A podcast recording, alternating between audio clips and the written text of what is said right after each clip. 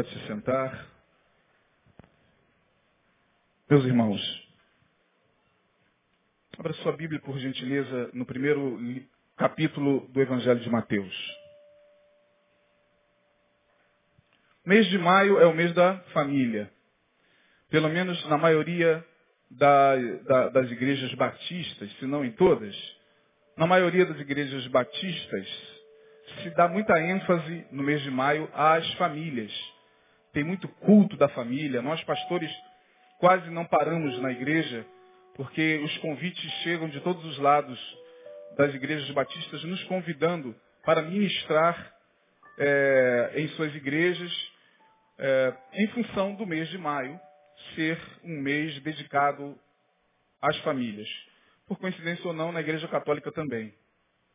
Lá no catolicismo, quem veio de lá sabe, dá-se muita ênfase no mês de maio a, a família. Mesmo porque em maio é, é, tem o Dia Internacional da Família, é maio, né, Denilson? 30. 15 de maio é o Dia Internacional da Família. É, é, em maio, no segundo domingo de maio, que se comemora o Dia das Mães, e tem toda aquela história lá no catolicismo de Maria, sendo a, a, a mãe que representa todas as mães, enfim. Mas nas denominações batistas, nós também separamos esse mês para ministrar de forma mais direcionada às famílias. Domingo que vem, como já foi anunciado, teremos o culto da família, um culto dedicado à família, com ministração específica à família. O pastor Denilson é o ministro da família e ele já deve ter falado é, pela manhã sobre esse culto de domingo que vem. E eu considero esse tema família muito sério, muito complexo muito complexo. Durante muito tempo, eu tenho 22 anos de convertido, e durante muito tempo eu aprendi que as questões familiares eram tratadas de forma muito simples na igreja evangélica. Me ensinaram assim. E eu cresci, eu sou nascido e criado na igreja. Eu cresci aprendendo que as questões ligadas à família eram simples, tal como a matemática. Um mais um são quanto? Quanto, irmão? E dois mais dois. Então é assim que se resolve problemas familiares. Pelo menos é assim que a igreja passa. É, se há uma complexidade na vida de um casal, basta a, a gente resolver de forma cartesiana, matemática, como nas leis da física. É, basta orar que esse problema some. Basta frequentar mais a igreja, basta aceitar a Jesus. E as palavras, elas são é, é, muito simplistas. A questão é essa. Nós que trabalhamos com família 24 horas nos gabinetes, atendendo casos simples, desde aquela filha rebelde que quer colocar um piercing e o pai não quer deixar por causa das questões religiosas, até casos de pedofilia, onde um pedófilo chega e confessa sua pedofilia a, aos nossos ouvidos. Então vocês percebam que é, é esse tema é um tema muito complexo. Não se resolve de forma matemática, não se resolve com as leis da física. Não é bem assim como alguém disse a você que seria. Vai lá, faz uma campanha e da noite para o dia você vai voltar a, a gostar da sua mulher. Vai ali, mergulha sete vezes naquela campanha e você volta achando que o seu marido é o homem mais maravilhoso do mundo. Vai ali, dê uma contribuição, vai lá e faça uma novena e tudo na sua casa vai se resolver. E as pessoas vão acreditando que as coisas são fáceis assim. Até se darem conta de que a realidade é uma outra, completamente diferente. Claro que a oração ajuda, ministração, mas a gente começa a perceber que há questões mais profundas envolvidas nas questões familiares. Primeiro porque nós não temos um padrão bíblico a seguir. Nós não temos nenhum padrão a seguir, não temos uma referência na Bíblia de família para seguir. A sua referência deveria ser você mesmo. A referência da sua família deveria ser a sua família. Você mesmo deveria se ter como referência. Mas a gente fica buscando referência. Eu quero ter uma família igual a do pastor Neil. Olha que bênção, ele é pastor André. Eu tenho uma família igual do pastor Isaías, igual do pastor Denilson. Você não convive conosco 24 horas. Então você não sabe como é a nossa família. Você não sabe como é que as coisas acontecem debaixo do nosso teto. Então, projetar-se para os líderes também é uma grande falha, é um equívoco. E na Bíblia, pastor? Na Bíblia, então, qual é a família? A cegueira de Jesus? Essa história de pegar a família de Jesus como modelo veio lá do catolicismo. Nada contra os católicos, não estou aqui falando contra ah, os católicos, mas eu estou fazendo aqui uma análise da, da tradição que ao longo de 1500 anos foi inserida na nossa cabeça acerca de perfeição familiar. Então, no dia 25 de dezembro, você vai ao shopping e no shopping você vê a família perfeita, o presépio. José Maria e o menino Jesus. Que coisa linda. E eu até me encanto com todo esse conteúdo poético da família de Jesus. Eu, particularmente, gosto muito de um padre, que é conhecido como padre da família na Igreja Católica. Eu gosto muito dele e não nego a ninguém, falo de peito aberto. Tem gente que fica escandalizada, tal. eu gosto muito dele. Uh, não recebo ministração dele no sentido doutrinário, mas ele é um padre que compôs algumas canções muito bonitas. É o Padre Zezinho. Quantos já ouviram falar do Padre Zezinho aqui? Eu gosto muito dele. Ele tem uma, uma música muito bonita é, que diz assim, estou pensando em Deus, estou pensando no amor. Quantos conhecem essa música? Estou pensando em Deus, estou pensando no amor. Tudo seria bem melhor se o Natal não fosse um dia, se as mães fossem Maria e se os pais fossem José. E se a gente parecesse com Jesus de Nazaré? Estou pensando em Deus. Eu adorava essa música. O Padre Zezinho, para mim, é um cara é, show de bola. Mas, quem dera se fosse assim. Até Jesus passou por crise familiar. Pior, no ventre. No ventre de Maria, Jesus já enfrenta uma crise. O homem queria deixar a mãe. Maria tinha 17 anos, de 16 para 17 anos, quando de repente, tudo preparado para o casamento, imagine você, o casório vai ser semana que vem, e da noite para o dia, a menina chega, ela que até então era virgem, é, e José não havia conhecido sexualmente a sua noiva, recebe de repente a revelação de que ela está grávida. José, eu tenho que fazer uma revelação a você. Eu estou grávida. Ah, mas como grávida? Como? A gente não teve relação? José, quem me engravidou foi o Espírito Santo. Traz isso para os dias de hoje. tá rindo, irmão? Você que é homem aí, tua esposa vai casar, você está se preparando para casar com a, sua, com a sua noiva, daqui a pouco ela aparece grávida e diz, olha, foi o Espírito Santo. E você que é ciumento, você que vai ser tomado por uma ira muito grande, vai querer saber aonde é que mora o Espírito Santo. Onde é o endereço do Espírito Santo? Me dá o endereço do Espírito Santo que eu vou lá agora. Ele tem Facebook? Me dá o Facebook do Espírito Santo, desse cara que te engravidou. Agora imagine vocês. Se hoje, século XXI, a gente se escandaliza, imagine a época. Chega uma jovem e diz para um homem de quase 33, 34 anos, aproximadamente a idade de José. Eu estou grávida do Espírito Santo.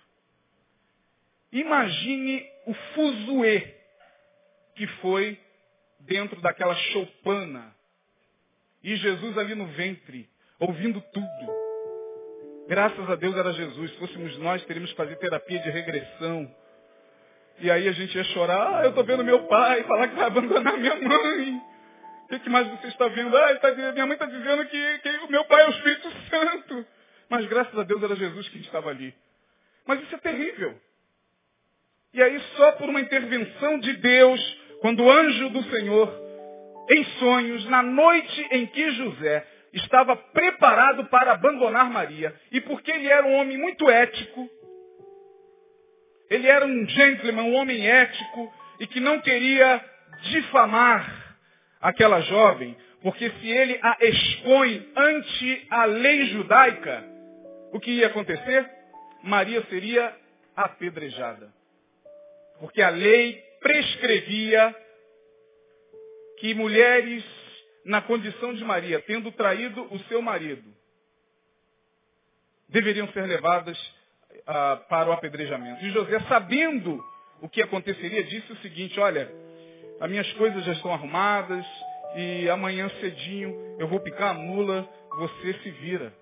Você, essa criança que está no seu ventre, o tal do Espírito Santo, você volta para casa da sua mãe e tal. Naquela noite, o anjo do Senhor, diz o texto, aparece a José e disse, José, não temas em tomar Maria como tua mulher, porque o que nela está sendo gerado é do Espírito Santo.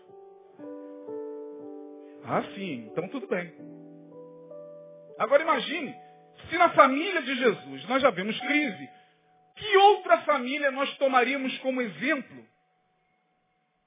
Esse tema família é algo tão sério que o Antigo Testamento, o livro de Malaquias, termina falando de família. O profeta Malaquias, usado por Deus, fala da vinda de João Batista, usando uma terminologia, Elias. E Elias ali significa que João Batista viria com um ministério parecido, com a mesma é, unção, com com a mesma é, é, é, característica e com o mesmo parecer de Elias. E aí lá no capítulo 4 de Malaquias, no último livro, nos últimos dois versículos do Antigo Testamento, o texto diz, eis que vos envio Elias, falando de João Batista, antes que venha o grande e terrível dia do Senhor. E ele converterá o coração dos pais aos filhos e o coração dos filhos aos pais, para que eu não venha e fira a terra com maldição. Fechou-se a cortina do Antigo Testamento, dizendo que poderia haver maldição na família se não houvesse conversão.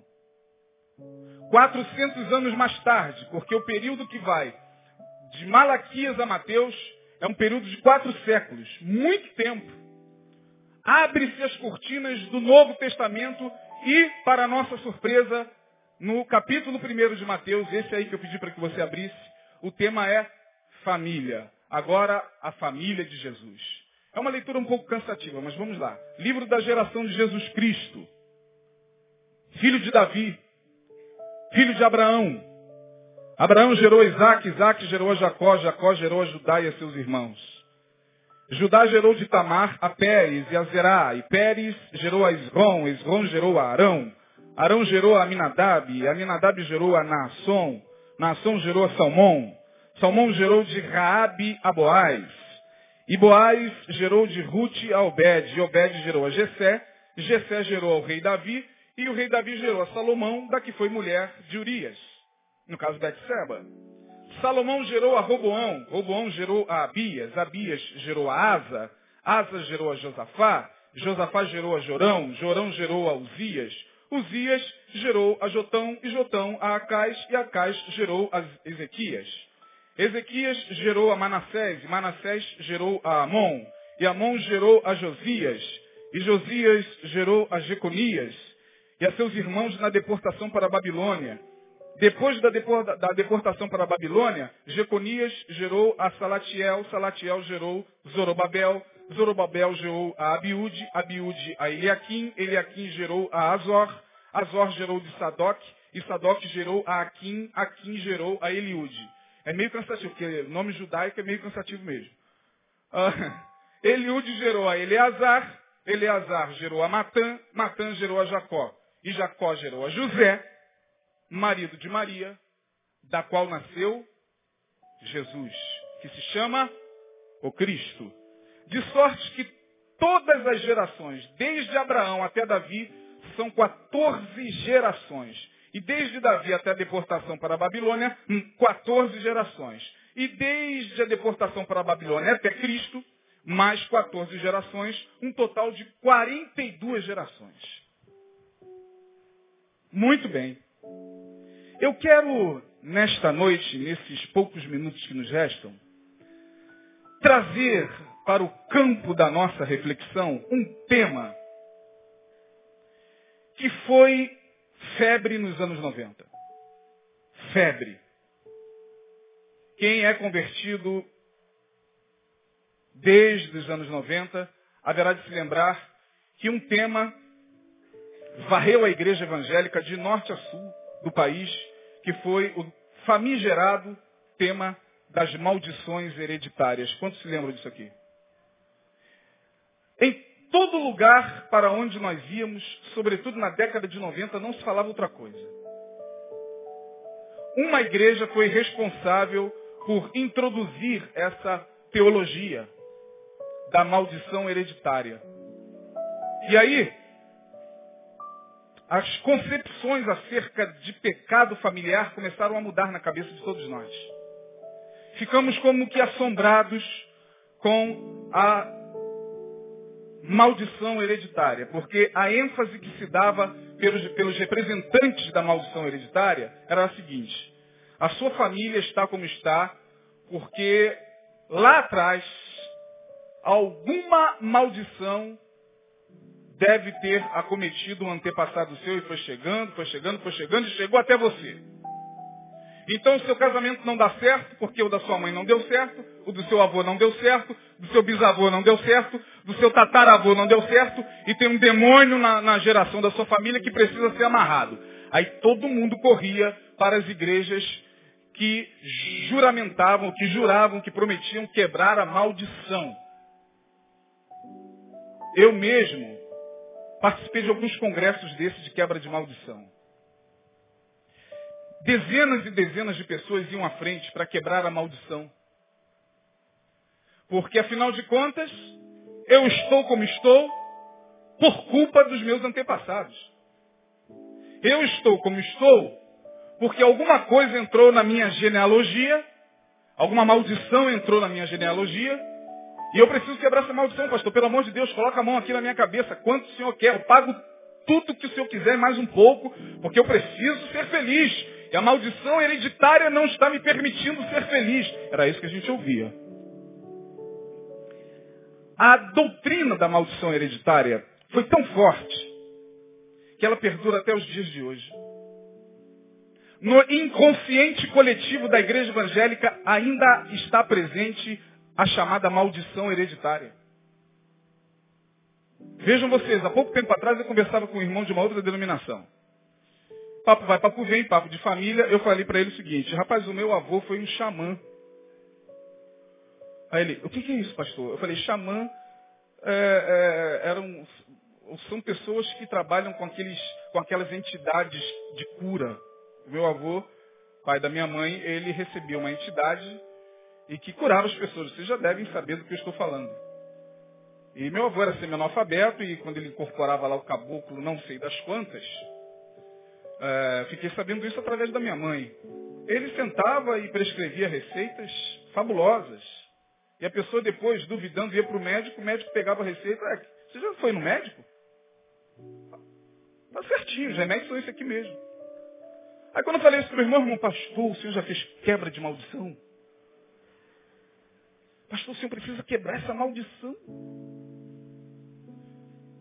Porque seu avô foi isso e tal. Eu falei, rapaz, eu acho que eu herdei alguma coisa do meu avô mesmo. É mesmo, pastor? Com certeza. Eu vejo em mim um desejo enorme de abençoar pessoas, de ouvir pessoas, de ministrar ao coração das pessoas. Eu acho que isso eu herdei do meu avô. O resto não. Aí ficou assim parado. Eu falei, meu Deus, alguma coisa de bom a gente deve trazer dos nossos antepassados. Não é possível que o, a gente só traz desgraça. Tudo bem que o meu avô serviu lá as entidades, mas será que a gente não trouxe nada de bom dele? Nada de bom dos nossos antepassados?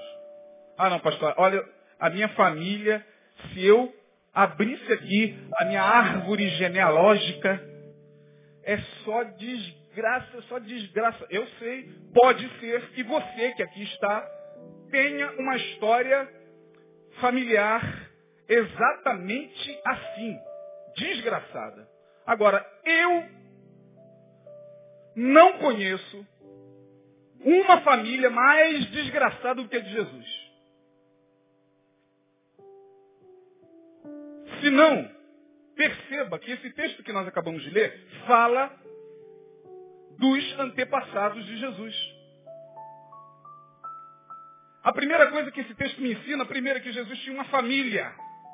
Diga, Jesus tinha uma família biológica. Jesus tinha uma família biológica. Jesus não foi nenhum ente que apareceu lá em Jerusalém pregando o reino de Deus. Ele não foi um extraterrestre que desceu de um objeto luminoso, pregou o evangelho e depois sumiu numa nuvem. Não, ele nasceu numa família. Ele trouxe uma história familiar também, como eu e você. Ele teve antepassados também, como eu e você. Esse texto que nós lemos aqui de Mateus, conquanto nos se configure muito cansativo, é um texto muito cansativo, mas esse texto aqui já se nos abre tantas revelações acerca dessa questão da maldição, porque, irmãos, Jesus também teve uma árvore genealógica, portanto, aqui estão os ascendentes de Jesus. Descendente são seus filhos, seu neto, né? Ascendente são as pessoas que estão antes de você. Seu pai, seu avô, seu bisavô. Quantos aqui tem avô ainda? Levante a mão. Quantos tem bisavô? Eu, tataravô. Brincadeira, né? Então, Jesus tinha uma história familiar também. E na família de Jesus, irmãos, o que nós vemos de desgraça, de pecado, não está no gibi. Se Jesus fosse um de nós, ele estaria quebrando maldição de 1990 até hoje. Vou mostrar a vocês algumas questões aqui. Veja bem, no verso de número 3. Quem é o primeiro nome aí da lista genealógica de Jesus? Fale bem alto. Mais alto, irmão. Mais alto. Quantos conhecem esse nome? Judá. Eu vou fazer essa pergunta. Quantos conhecem Judá? Bom, se vou refrescar a memória de vocês. Ele é o leão da tribo de. Ah, sim. Ficou mais fácil. Leão da tribo de Judá. Jesus é chamado leão da tribo de Judá porque ele vem da raiz genealógica de Judá. Quem foi Judá? Um dos filhos de Jacó, um dos doze filhos de Jacó. A Judá era uma benção, irmão, é mesmo? Também acredito que seja. Mas Judá tem uma história muito esquisita. Judá tinha dois filhos. Ou melhor, três. O nome deles, Er, E-R, Er, o outro, Onã, e o mais novo, Selá. Er era o mais velho, casou. A Bíblia diz que ele era mal aos olhos do Senhor, Deus o matou. Não me pergunte por quê, está lá em Gênesis 38 a história. E aí era costume entre os judeus que o irmão possuísse a cunhada. Isso era um costume, era um costume cultural. Para suscitar semente do irmão. Então, quando o irmão morria, aquela velha história, Senhor, uma mulher teve sete maridos e depois quando chegar no céu, é mais ou menos isso. Er morreu. Onã teria que assumir a sua cunhada para suscitar semente do seu irmão morto. Judá, que era o pai de Onã, chegou, filho, vai lá e pega a sua cunhada. Porque o teu irmão é morto e a semente dele precisa ser conservada. Onã pensou, ué, o esperma vai ser meu e o moleque vai ser chamado na geração do meu irmão? Ah, não. Aí o que, que ele fazia? Ele ia brincar com a cunhada e na hora que da ejaculação, ele praticava o que os sexólogos chamam de coito interrompido. Ele ejaculava fora da vagina da cunhada. Não, não vou, não vou fazer filho, não. Filho tem que ser meu. Aí Deus, por causa dessa atitude, se irou e o matou. Só sobrou mais novo. A nora chega para ajudar e diz, olha, teus dois filhos estão mortos, só tem o molequinho aí, o que, que você vai fazer? Ah, espera ele crescer. Quando ele crescer, eu te dou a ele e tal. Tudo bem. O tempo passou, o moleque cresceu, Judá ignorou, e não se podia ignorar essa questão em Israel. Ah, aí, a nora ficou lá jogada, o garoto já estava pronto para ter filho, e Judá, mas Judá gostava muito de fazer uma visitinha na Vila Mimosa. Vai vendo aí a família de Jesus, irmão. Ele é o leão da tribo de. Ah, vai ter gente que vai ficar com bloqueio agora para cantar leão da tribo de Judá. Não, Jesus continua sendo o leão da tribo de Judá, irmão. Amém? Mas Judá gostava de fazer uma visitinha de vez em quando na Vila Mimosa. Não podia ver uma prostituta. Certa feita, ele, porque perdeu a esposa, estava carente.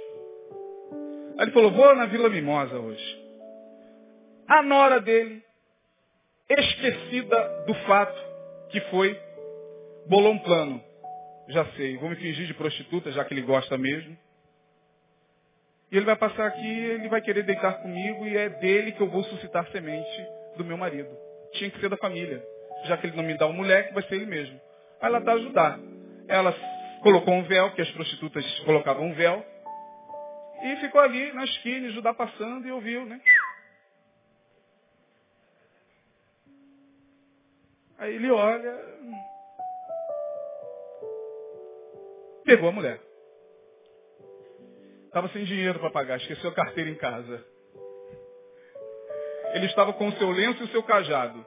Ele falou, olha, eu estou sem dinheiro aqui, esqueci cartão de crédito, dinheiro. Ela falou, não tem problema não, deixa esse lenço e esse cajado comigo. Quando você tiver, vai ser o penhor. Quando você tiver dinheiro, você vem aqui, me dá o dinheiro. Ele, como era muito esquecido, deixou o lenço e o cajado e foi embora, esqueceu. Tempos mais tarde, os sacerdotes o chamaram e falaram o seguinte, Judá, sua nora está grávida. Como? Mas ela nem esperou, olha que hipocrisia.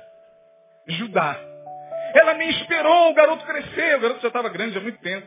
Ele é que ignorou a nora. Traz essa mulher aqui, vai ser apedrejada. E formaram um, um, um tribunal no meio da rua. E lá foi a nora, tranquila. Como ousa? E Judá está lá, cheio de moral. Quanto mais moralista, mais pecado escondido. E aí, Judá, como fizeste isso? Manchaste a memória dos meus filhos. Quem é o homem para morrer contigo? O dono desse cajado e desse lenço.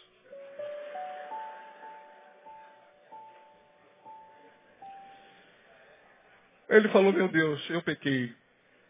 Sou eu, sou eu, sou eu, sou eu. Essa é a história de Judá.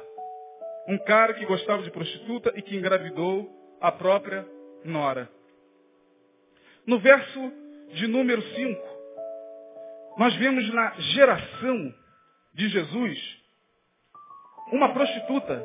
Qual é o nome dela? Vê aí no versículo 5. Qual o nome, irmão? Raabe. Uma prostituta entra na genealogia de Jesus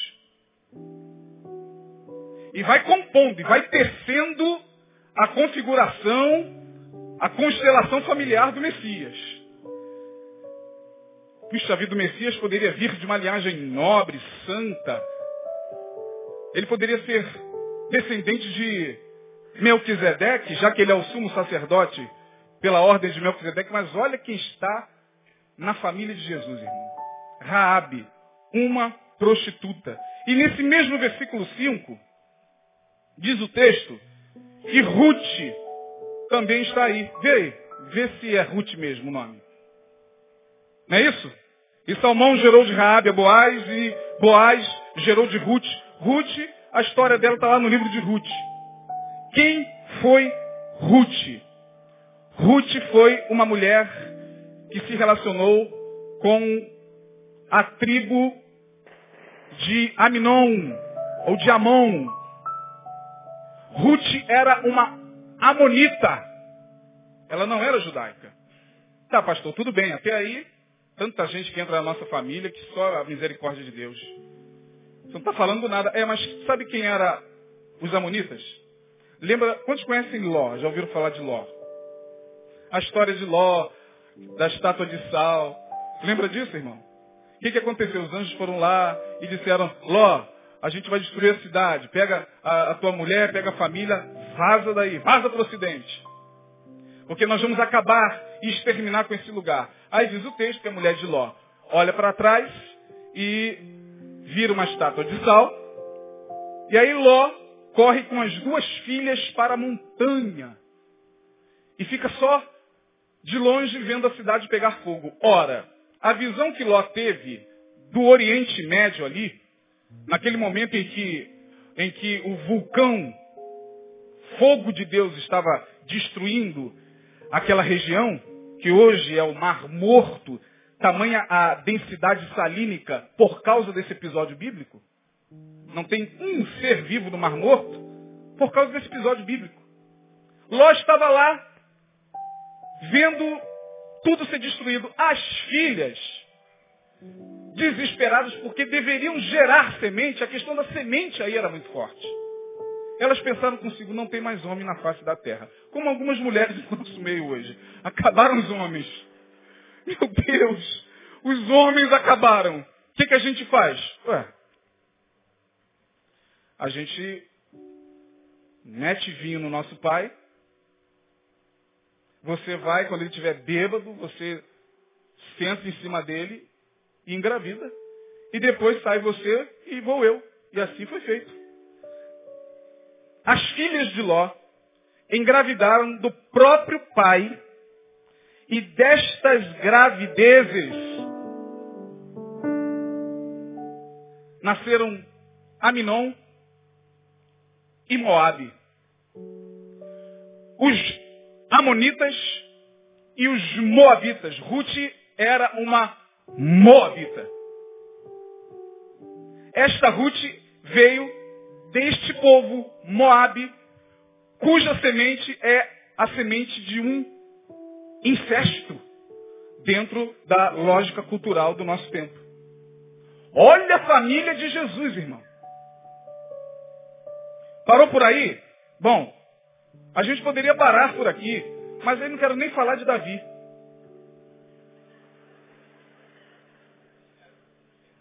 Jesus, filho de, tem misericórdia de mim.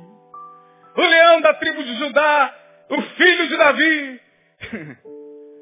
e Davi dispensa comentários. Salomão piorou. Vamos falar de Roboão, verso 7. Salomão gerou a Roboão. Um cara pior do que ele, um dos reis mais terríveis da história. Terrível. A história dele está lá no, no primeiro livro de Reis.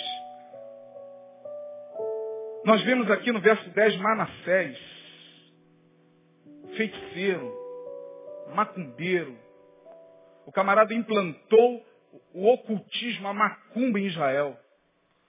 Manassés foi um dos piores reis de Israel.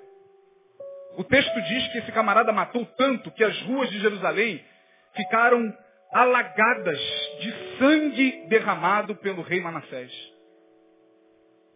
Se prostrava diante de tudo que era demônio na época. Meu Deus, esse cara está na genealogia de Jesus. Manassés, é esse nome que está aí, eu não sei se está na sua Bíblia no verso 10, mas Ezequias diz aí no verso 10, gerou quem? Manassés. Irmão, vamos parar por aqui. Esta é a genealogia de Jesus. E a pergunta que não quer calar é a seguinte, trazendo à baila o debate das maldições hereditárias. Pastor, esse negócio de maldição hereditária, de maldição familiar existe? Olha, irmão, quer saber? Eu acredito. Talvez os teóricos da maldição hereditária tenham exagerado. Como tudo que acontece na igreja evangélica tem seus exageros, mas a maldição familiar é algo que eu venho pesquisando há algum tempo. Tenho conversado muito isso com o Neil. É muito estranho.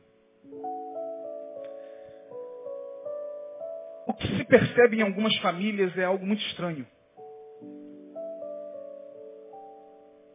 Eu estava conversando com o Denilson sobre isso. O que se percebe em algumas famílias é uma repetição de fatos mesmo. E aí a pergunta que fica é, meu Deus, uh, O que é isso? Como pode o avô ter morrido de forma tão trágica? O pai ter morrido de forma semelhante? O filho ter morrido de forma tão semelhante? Isso não é uma coisa muito simples de, de se entender e isso é algo muito sério, irmão. Porém, esse texto aqui me salva. Primeiro porque eu não conheci o meu pai. Meu avô eu sei que era xamã. E aí se eu entro na paranoia de achar que a minha vida é resultado de um determinismo, porque sei lá quem foi meu pai, você conheceu o teu, meu irmão. Sabe lá Deus quem foi teu pai, como é que você se relacionava com ele, como é que teu pai se relacionava com teu avô. A gente sabe que a gente carrega aqui, ó, DNA deles. A gente tem algumas tendências que a gente desconhece que de repente são tendências deles. A memória celular. Já alguns cientistas já falam de memória celular, eu não sei. Tem algo em mim que é do meu pai que eu não conheci. E é muito estranho isso na minha cabeça. Conheço minha mãe, mas não conheço meu pai. De repente algumas tendências minhas são dele, sei lá. Conheci meu avô, um feiticeiro, um homem que praticava o bem de forma equivocada. Você conhece a sua família. E Jesus conheceu a dele, que não foi nada boa. E aí vem de novo essa questão, já que nós estamos no mês da família, pastor. E a questão da maldição? Olha, irmão. Maldição. Eu trouxe um livro aqui, se vocês me permitem. Então, então com pressa não, a gente já está acabando, tá? Esse livro aqui é da doutora Paula Boechat. Denilson também tem um. Essa mulher não tem nada a ver com a igreja. Nada. Ela é uma terapeuta familiar. Nas pesquisas dela surgiu o livro. Eu lendo esse livro, me deparei com uma descoberta que ela fez. Preste atenção. Quantos aqui já ouviram falar da família Kennedy? Levante a mão. Claro. A maioria de nós. John Kennedy, o que morreu de forma bárbara lá naquele assassinato em Dallas, né, no Texas. Olha o que ela diz aqui, irmão. Preste atenção, isso aqui me intrigou. Ela dá o nome, pesquisadora tem que dar um nome, ela dá o nome de Ramartia familiar. Ramartia. A palavra Ramartia no grego significa pecado. Não sei por que ela escolheu esse nome. Ela não é cristã. E ela teve que dar um nome. Ela diz, outro exemplo terrível de ramartia familiar pode ser observado, por exemplo, no caso da família Kennedy. Ah,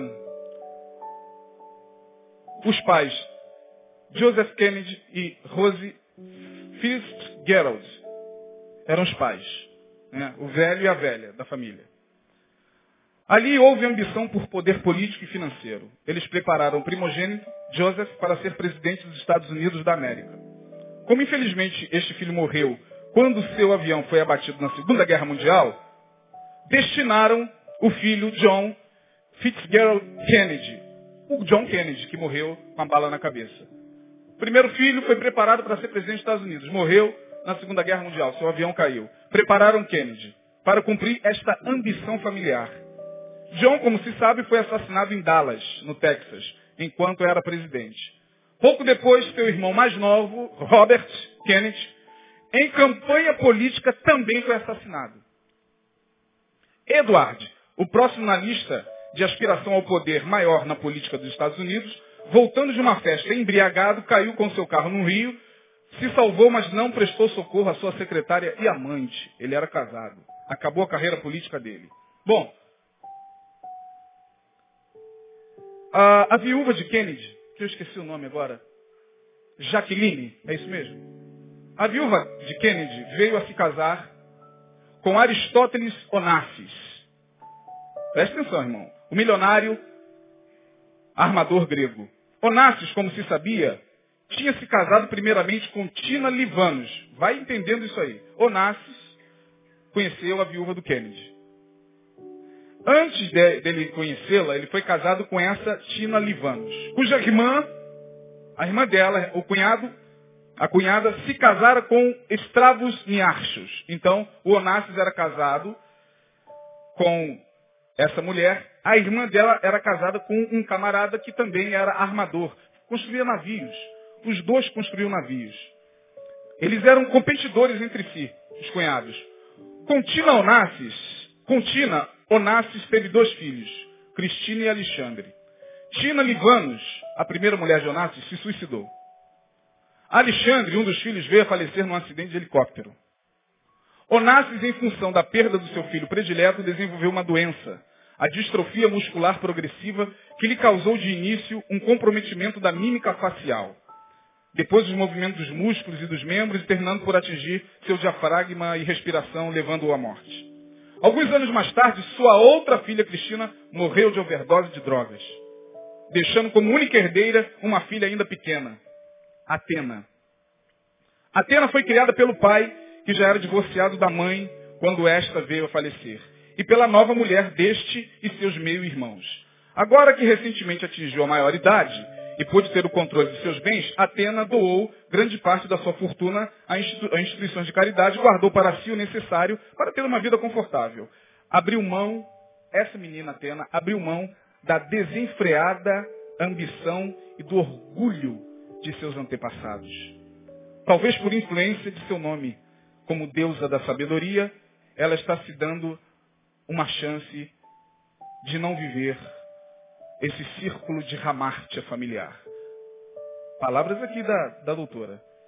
Enquanto foi casado com Jacqueline Kennedy, Onassis voltou, Onassis casou com a viúva, mas ele voltou a procurar uma cantora chamada Maria Callas, famosa cantora de óperas, que foi sua fiel companheira durante mais de 20 anos. Callas tinha sido abandonada por Onassis quando este resolveu conquistar a viúva mais cobiçada do mundo. Parece que na realidade o casamento com Jaqueline representou para Onassis uma ascensão no cenário mundial, enquanto para Jaqueline a conquista foi econômica.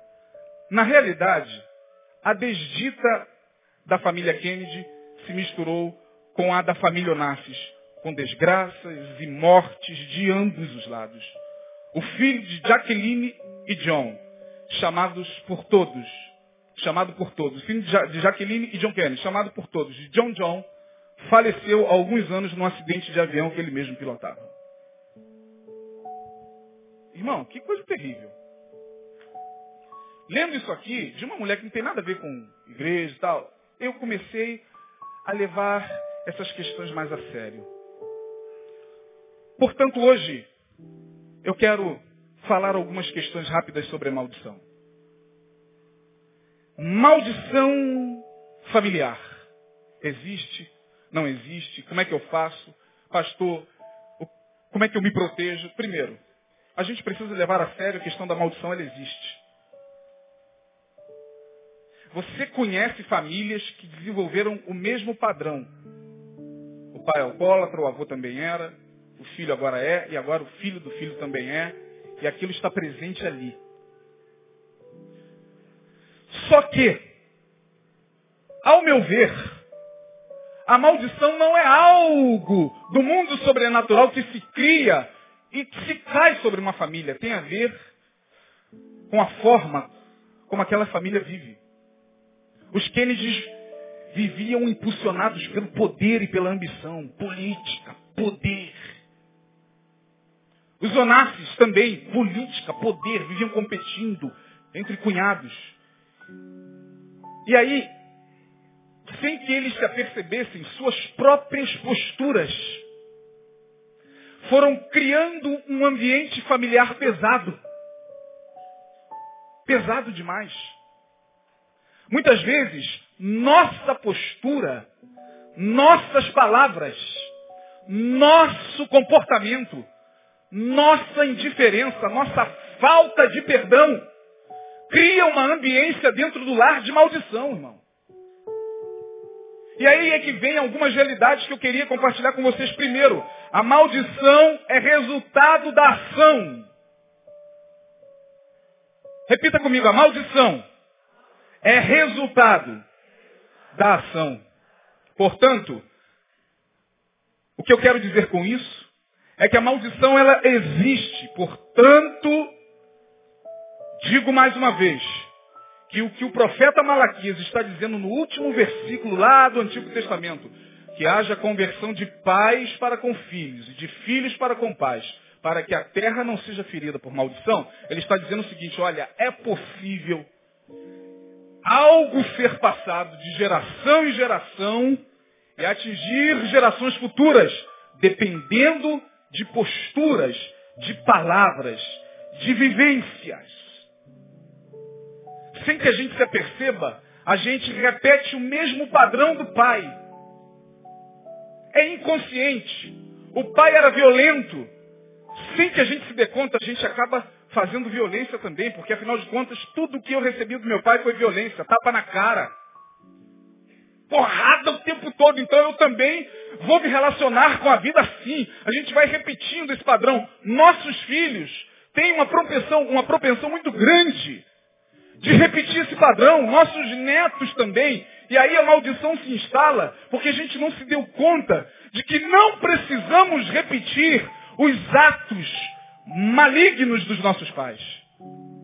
Se nossos pais nos trataram com violência, eu tenho que quebrar isso com amor. Se minha mãe me rejeitou, eu tenho que acolher agora o meu filho.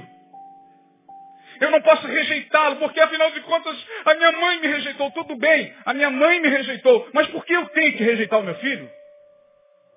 Por que, que eu tenho que repetir esse padrão? Uma vez que o que nós vemos aqui é algo muito sério, irmãos. Algumas famílias estão vivendo debaixo de maldição. Não é porque alguém fez uma obra de feitiçaria, de macumbaria. Não é porque alguém colocou seu nome na encruzilhada. Não. É porque, de repente, você mesmo, sem se aperceber, está repetindo padrões lá dos teus antepassados. E Deus está dizendo nesta noite, ó, é possível você viver diferentemente dos teus antepassados. Não precisa repetir o padrão. A tua história é uma outra. Você é outro. Ah, mas eu trago aqui a genética deles. Eu também. Eu já disse para você. Sei lá quem foi meu pai. Pode ter sido um psicopata. Pode ter sido um alcoólatra. Sei lá. Agora, por que, que eu tenho que ficar pensando nisso? Ah, suponhamos que meu pai tenha sido psicopata. Ah, eu vou sair por aí matando todo mundo. Quem meu pai foi, para mim não importa, irmãos. No sentido de ter que viver com essa carga genética dele em mim. Ele está em mim geneticamente, mas eu estou em Deus. Estar em Deus é muito mais forte do que estar geneticamente ligado a alguém. Porque Jesus traz essa história de uma família completamente gostosa, incestos, sogro pegando nora, reis terríveis, mas Jesus olha para trás e diz, isso vai ser quebrado agora em mim. Ele levou sobre si todas as nossas maldições. E pelas suas pisaduras nós fomos sarados. Ou seja, a partir daqui, sigam-me, porque pelas minhas pisaduras vocês serão sarados. E aí, irmãos, caminhando para o final da minha palavra, a maldição é resultado da ação. Não é por causa da maldição que, pratico, que eu pratico coisas ruins. Não, não é por causa. Aí é que os teóricos da maldição, respeitando os pastores, muitos deles conhecidos no meio evangélico, não estou aqui falando dos colegas, são pastores como eu e poderiam. E eu corro o risco de me equivocar como eles também. Se eu não tiver compenetrado em Deus, eu posso criar uma maluquice amanhã ou depois e achar que foi Deus que colocou na minha cabeça. Mas é aí que os pastores da década de 90, que introduziram a questão da maldição hereditária, erraram. Porque eles colocaram na cabeça das pessoas que as pessoas estavam vivendo assim porque elas estavam é, é, sofrendo a influência de uma maldição. Não. Não é por causa da maldição que eu pratico coisas ruins. Mas porque pratico coisas ruins, é que a maldição me alcança. Muda o cenário. Salmo 109, versículo 17. Na sua Bíblia esse salmo diz assim, amou a maldição, que ela o alcance. Ora, como é que o salmista vai falar uma coisa dessas? Amou a maldição que ela o alcance? Sim, porque tem gente que ama a maldição. Tem gente que gosta da maldição. Tem gente que não abre mão da maldição. Suas vidas, dia após dia, ano após ano, e frequentando a igreja, superlotando os templos, ano após ano, é um turbilhão de palavras malditas, de sentimentos malditos, de posturas malditas, de mágoas, de ressentimentos e de ódios, ruminando essa, essa coisa podre o tempo todo, o tempo todo, o tempo todo. Essa pessoa ama a maldição. Não posso explicar de outra forma. E aí, cria-se uma ambiência na casa de maldição, irmãos. Eu tenho. Bom, já ia falar aqui uma coisa que eu não quero falar. Mas ah, as pessoas mais sensíveis. Conheço um homem, se daqui eu não sei, se fora daqui também não sei, que tem uma certa sensibilidade para ambientes. Quando essa pessoa chega no ambiente, eu não sei se você é assim, ela capta a construção psíquica do ambiente. Tem ambiente que é tão carregado que quando se entra você sente um Quantos já passaram por essa experiência? Seja sincero. Você fica sufocado. Parece aquelas casas do Discovery Channel, mal assombradas. Tem assombração aqui, tem mesmo. Tem assombração. Tem espíritos malignos se alimentando ali das palavras, dos ódios, das brigas. Vou te matar, vou te arrebentar, seu safado. E marido falando com mulher, vem aqui, sua cachorra. E filho, vai tomar naquele lugar para o pai. E filha, vai para a ponte que caiu para a mãe. Eles estão ali, ah, comendo. Ali é o local de almoço, a hora de almoço dos demônios. Para onde a gente vai? Para lá. Nossa quentinha está lá. E esses ambientes vão se formando, irmão, não adianta enquanto não houver conversão, enquanto a luz de Deus não entrar nessas consciências, e a gente entender que são nossas palavras. Jesus disse isso, não é o que vem de fora que contamina o homem. Portanto, não é a priori a macumba que estão fazendo contra mim. Pastor, minha vida não dá certo, pastor. É muita gente fazendo macumba. É muita gente, mas onde está o poder de Deus? Que Jesus é esse que a gente serve? Não dá para entender. Eu não consigo entender uma fala dessa. De crente que você conhece. É muita macumba, pastor. Nada dá certo. É Olha, tem gente no meu trabalho fazendo macumba para mim, pastor. Tem gente na minha rua fazendo macumba para mim, pastor. Tem gente lá no futebol fazendo macumba para mim, pastor. Tem gente na igreja fazendo macumba para mim, pastor. Todo mundo está fazendo macumba para ele. E ele não se apercebe que o seu psiquismo já o sugestionou de tal maneira que ele se tornou frágil, sugestionável. Ah, todo mundo que faz, uh, cara feio para ele, ele mais uma macumba jogaram contra mim. Então, e ele não entende que o nome que se faz invocar sobre ele, que é o nome de Jesus, ao nome de Jesus, todo joelho se dobra, toda língua confessa, todo mal é desfeito, toda macumba é quebrada no poder do nome. Então não é o que vem de fora, mas é o que eu produzo que eu produzo é o que vai atrair a maldição. Segundo, cada qual é responsável por si mesmo diante de Deus. Ezequiel capítulo 18. Versículo 20 tem uma palavra que os teóricos da teologia da maldição hereditária não leram. Os pastores que pregaram a maldição hereditária na década de 90, a maldição hereditária, não leram esse texto de Ezequiel, lá do Antigo Testamento, onde o profeta vai dizer, o filho não levará mais a maldade do pai. O pai não levará mais a maldade do filho, porque agora cada um será responsável diante de mim. Acabou, quebrou. E se havia da parte de Deus alguma maldição que alcançava a terceira e quarta geração, porque se vocês pecarem contra o Senhor, estas maldições lhe alcançarão até a terceira e quarta geração. Tá, mas Jesus veio e quebrou as maldições. E nos chamou povo eleito, nação santa, povo abençoado. Então não tem quarta, nem quinta, nem sexta, nem sétima, nem oitava geração. O que tem são as minhas pegadas na vida. O que tem é a minha postura, são as minhas palavras. Cada qual responsável por si mesmo diante de Deus. O profeta Ezequiel já disse isso. Terceiro, os problemas que acontecem na nossa família, no nosso casamento, não podem ser vistos como karma familiar. E essa é uma questão que precisa ser esclarecida. Tem crente que acredita em karma. E diz, não, está amarrado, não tem nada a ver com o Espiritismo, sou salvo e remido pelo Senhor Jesus, mas acredita em karma. Porque o karma, no Espiritismo, é a crença de que uma maldição, o subproduto de uma geração antepassada atingiu a tua família. E aí eles explicam da seguinte forma. Olha, você não está se dando muito bem com seu filho? Ih, rapaz, isso é karma familiar. Simples de entender. Olha que coisa simples. Numa outra reencarnação, seu filho foi um desafeto seu. Aí a pergunta, e por que, que agora ele volta como meu filho? Porque Deus está querendo fazer esse resgate. É, mas a coisa não está dando certo.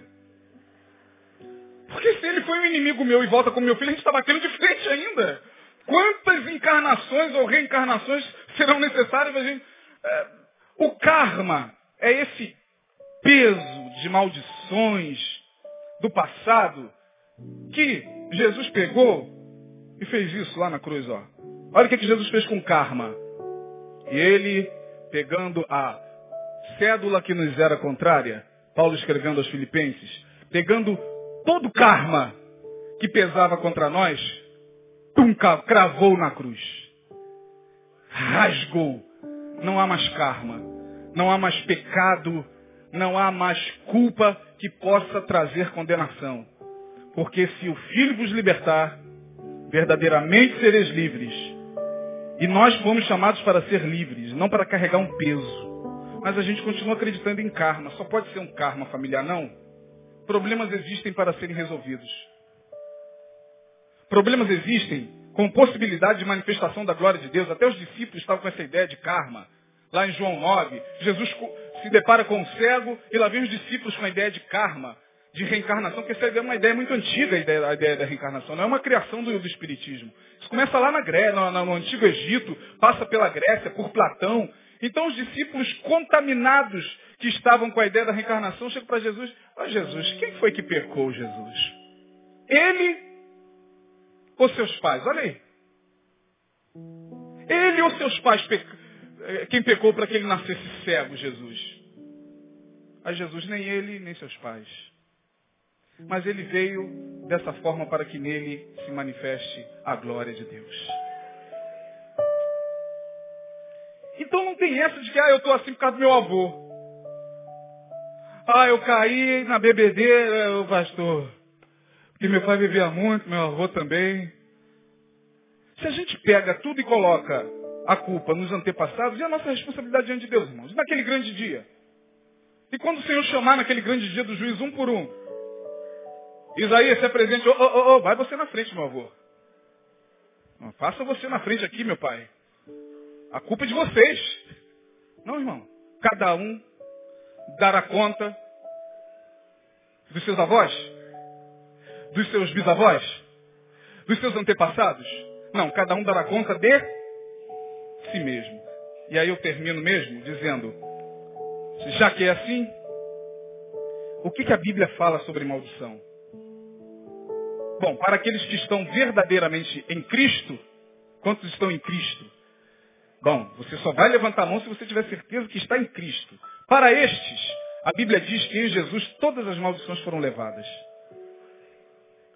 Segundo, que apesar de todas as vivências e condicionamentos dos meus antepassados, eu sou a geração eleita. O sacerdócio real. Se eu sou geração eleita, ah, meu irmão, minha geração eleita, dos meus filhos também, dos meus netos também, em nome de Jesus. Eu sou geração eleita. Eu sou geração eleita. Mas Isaías e o teu pai e teu avô, eu sou geração eleita. Mas o teu avô lidava com espíritos. Eu sou geração eleita. Mas o teu bisavô, eu sou geração eleita. É isso que a palavra está dizendo. Na primeira epístola de Pedro, capítulo 2, verso 9. Terceiro, a Bíblia diz que há uma cobertura de graça e unção na minha vida. Ele te cobrirá com as suas penas e debaixo das suas asas estarás seguro. Não cabe maldição. Não desce maldição na casa daquele que está guardado pelo poder do sangue do Cordeiro. Maldição bate e volta. Bate e volta. Assim como a ave que vagueia e não tem ninho para pousar. Assim é a maldição sem causa. Pode amaldiçoar. Pode abrir a boca e amaldiçoar. Não adianta. Vai bater e vai voltar. Porque eu estou debaixo das asas do Todo-Poderoso. Quarto, quem vive debaixo do amor de Deus não teme. Porque o verdadeiro amor lança fora o quê? Diga todo. Isso inclui maldição, terrores noturnos, é, antepassados. Ah, ah, não precisa mais, irmão, é, pegar uma folha e sentar diante de alguém para alguém fazer uma, uma sindicância na tua, na tua árvore genealógica, como algumas igrejas faziam e ainda fazem. É, você vai passar por um processo de libertação, aí vem um camarada com um livro desse tamanho aqui, igualzinho do Ministério Vida. Vamos lá, irmão, para essa linha. Ela vai você, que você quer ser liberto. Muito bem. Vamos começar por aqui. Alguém na sua família foi macumbeiro? Bota um X sim ou se não. Você teve algum avô que mexia com feitiçaria? O teu pai frequentou algum espiritismo? Tem alguém na família que bebe? Tem alguém na família que tem alguém na sua casa que algum dia já falou alguma coisa? E você vai, daqui a pouco. Vamos continuar, irmão. É isso tudo aqui. Você já alguma vez, mas meu Deus do céu. Se, fosse, se fosse eu, irmãos, entrando numa igreja dessa, não chega. Eu prefiro ficar na maldição. Chega porque está cansativo demais.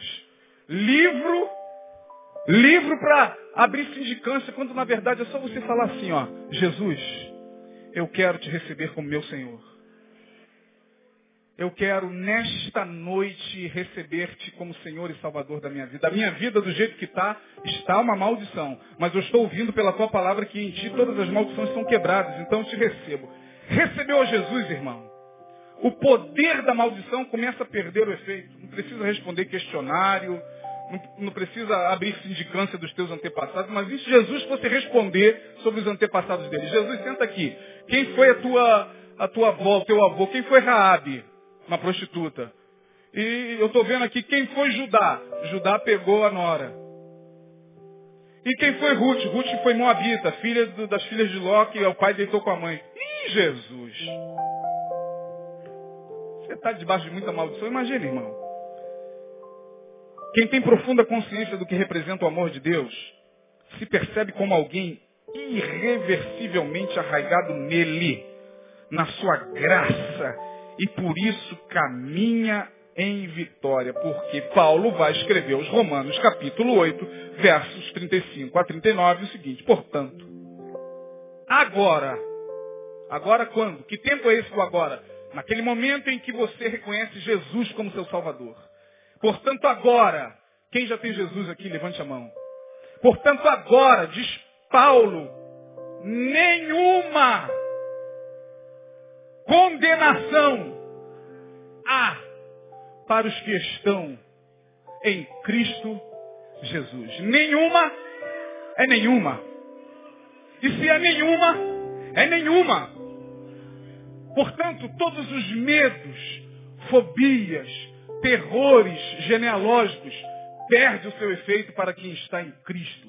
Porque se alguém está em Cristo, nova a palavra lá não é nem nova criatura. A palavra no, na, na, no grego, no original, é nova criação. Fui feito de novo. Deus me fez de novo. É como aquela música que eu não, não me recordo de quem, se é da Barros. Eu nasci de novo. André Baladão, dá para cantar ela no final? Eu nasci de novo. Em Jesus a gente nasce de novo. Portanto, receba, irmão, essa palavra em nome de Jesus. Saia daqui nesta noite entendendo que a maldição não leva você a fazer o que você faz. Mas é o que você faz, é o que você diz, é como você se comporta, é como você age diante da vida. Tudo que você mais tem ouvido aqui desse púlpito da boca do pastor Neil. Não é o que fazem conosco. Mas é o que nós fazemos. Portanto, sou eu. São minhas posturas. São minhas palavras. São meus sentimentos negativos dos quais eu não abro mão. Que muitas vezes abre a porta para a maldição. Nesta noite eu desejo muito. Não vou fazer apelo não. Poderia fazer, ah, pastor, faz o apelo, deve ter dito, não, você que está aqui, e você que é ovelha, as minhas ovelhas, ouvem. Você que entrou aqui, não conhece Jesus e é ovelha de Jesus, vai voltar. Ah, irmão, eu creio irreversivelmente nessa palavra. Vou nem fazer apelo. Você que está aqui, pastor, me chama à frente, eu quero aceitar Jesus. Você já recebeu ele sem saber, Você vai voltar quarta, vai voltar domingo, vai frequentar a classe de batismo, vai se batizar, como tanta gente faz. Se você é ovelha, você é ovelha? Então você vai voltar. Receba essa palavra em nome de Jesus e aplauda o Senhor por ela. Fica de pé. Fica de pé.